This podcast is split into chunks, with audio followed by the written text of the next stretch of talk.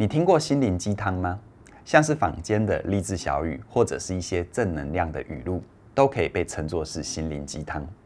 这些鸡汤很多时候能够带给你动力，让你更有勇气地去面对现实。而你知道吗？如果喝到不适合的鸡汤，你很有可能反而会因此失去动力，没有办法好好的去面对现实。今天我就要跟你来聊聊，为什么有些心灵鸡汤不适合你。而我们又应该要怎样挑选心灵鸡汤，才能够喝得暖心又暖胃？加拿大蒙特娄大学曾经做过一个实验，他们找来三十位读者去阅读励志类的书籍，想要知道阅读励志书籍是不是能够帮助读者面对人生的困境。于是呢，研究人员检验这些读者的皮质醇，也就是俗称的压力荷尔蒙，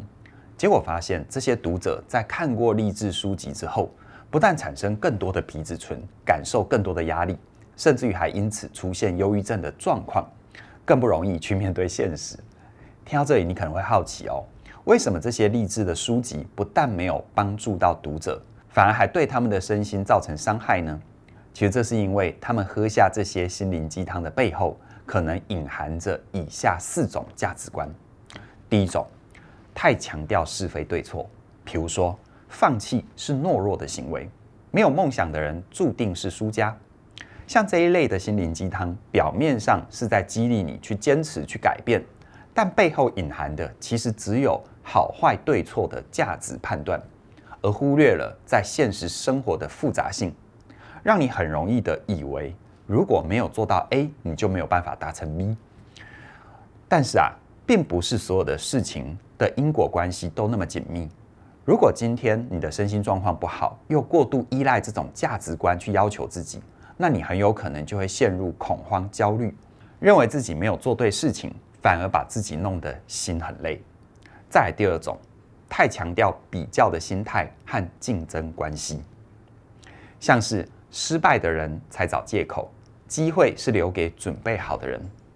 这类特别强调身份资格的心灵鸡汤。表面上是在鼓励你应该成为某一类人，或者是劝告你不应该成为那一种人，但这样的说法是有危险的，因为这种把人贴标签的行为，其实就是在暗示你，你身上有或者是还没有这种标签。类似这样的内容，其实就不太适合自我要求很高的人，因为一旦你的潜在完美主义作祟，你就会认为自己不够格，不能够前往下一个阶段。这会让你没有办法突破自我，结果反而停滞不前，觉得自己怎么做都还不够好。而接下来呢，是第三种，太强调严谨的高标准，比如说自己选择的路，跪着也要走完。成功的关键就是做好每一件事。像这种讲求必须一定的心灵鸡汤，看起来是想要鼓励你坚持延宕满足。但在实际上，你很有可能会因此忽略自己的感受，过度消耗体力，忘记要适当的休息。当然，这不代表坚持是不好的哦。但是如果没有同时强调休息的重要性，这种说法就会只会为你带来压迫，让你以为暂时的停下来、暂时的休息都会变成是一种问题。而最后是第四种，太强调个人化的经历。举个例子哦，只有想不到。没有做不到，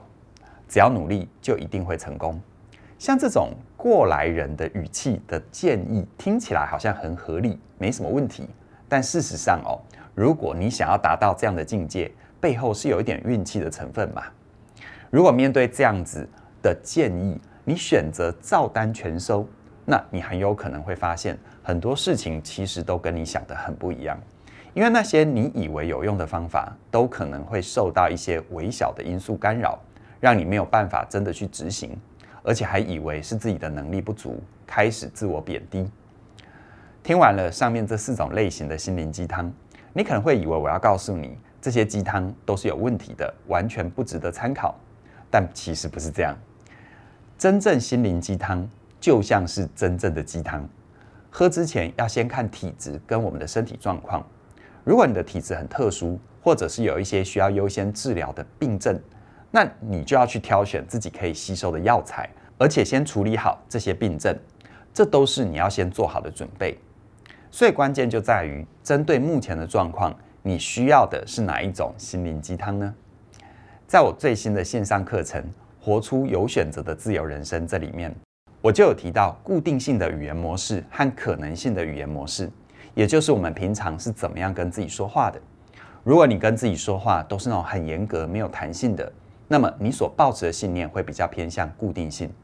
常常非要自己做到什么不可，于是你就有很大的压力感。相反的，如果你跟自己说的话是比较随性、不强求的，像是船到桥头自然直，生命会自己找到出路，这类比较有弹性的想法，那么你所抱持的信念就会偏向可能性，你的生活会很多元，这也会一点，那也会一点，但是有很高的几率，你没有办法帮自己往下扎根，穿越必要的磨练。而固定性或可能性的语言模式，并没有哪一种是比较好的。重点是看你现在所处的阶段，但现代人往往有一个迷思，就是保有弹性一定是比被限制来得好。然而，这样的逻辑只说对一半，就像是桌上有半杯水放在那里，你到底要说只剩半杯水，还是要说还有半杯水？哪一种才对？关键啊，在于你缺不缺水啊。如果你已经很缺水，你需要的是具体掌握你现在还拥有的资源。在做计划的时候需要谨慎小心，这时候你对自己说还有半杯水，就很容易让你高估现况，对于现实太乐观，最后跌倒在意想不到的细节里。此外，除了经常对自己说的话之外，在我的课程里还会陪伴你去厘清你的信念是比较有固定的模样，但缺乏水的灌溉，还是有了很多水，但是不知道自己要变成什么模样，要怎么装载这些资源。当你搞清楚自己旧有的信念，还有这些下意识的信念对自己的影响，你就可以重新做选择，跳脱出困境，活出你更喜欢的人生。要记得哦，每一个人的生命的经历都很不一样。所谓的励志书或者是成功人士的语录，都只是某部分人的生命经验谈，你只能当做一小部分的参考。如果没有先觉察自己的状态，就直接囫囵吞枣。那么，再有营养的鸡汤，也都很有可能会变成你的毒鸡汤，让你补身不成，反而伤身。所以，鼓励你试着回归事实的面向，说出自己的想要，并且根据自己的状态看见自己的需要。这样子，你就可以随时挑选适合自己的鸡汤，在补好身子之后，更有动力去面对生命的考验。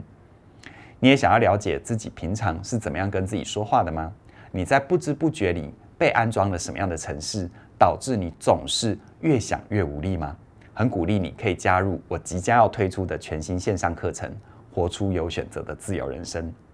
在这一门课程里，我会完整分析内在语言的重要性，带领你回归事实的面向，而且去觉察自我的感受，让你看见信念对生活的影响，从而了解改变信念就可以改变观点。只要你的观点改变，就能够创造新的现实。另外，再告诉你一个好消息，在我们早鸟期间加入“活出有选择的自由人生”，你就可以同时享受嘉颖老师主讲的全新线上课程。你是哪种人？这个活动只送不卖，是我们对于学员的照顾跟回馈。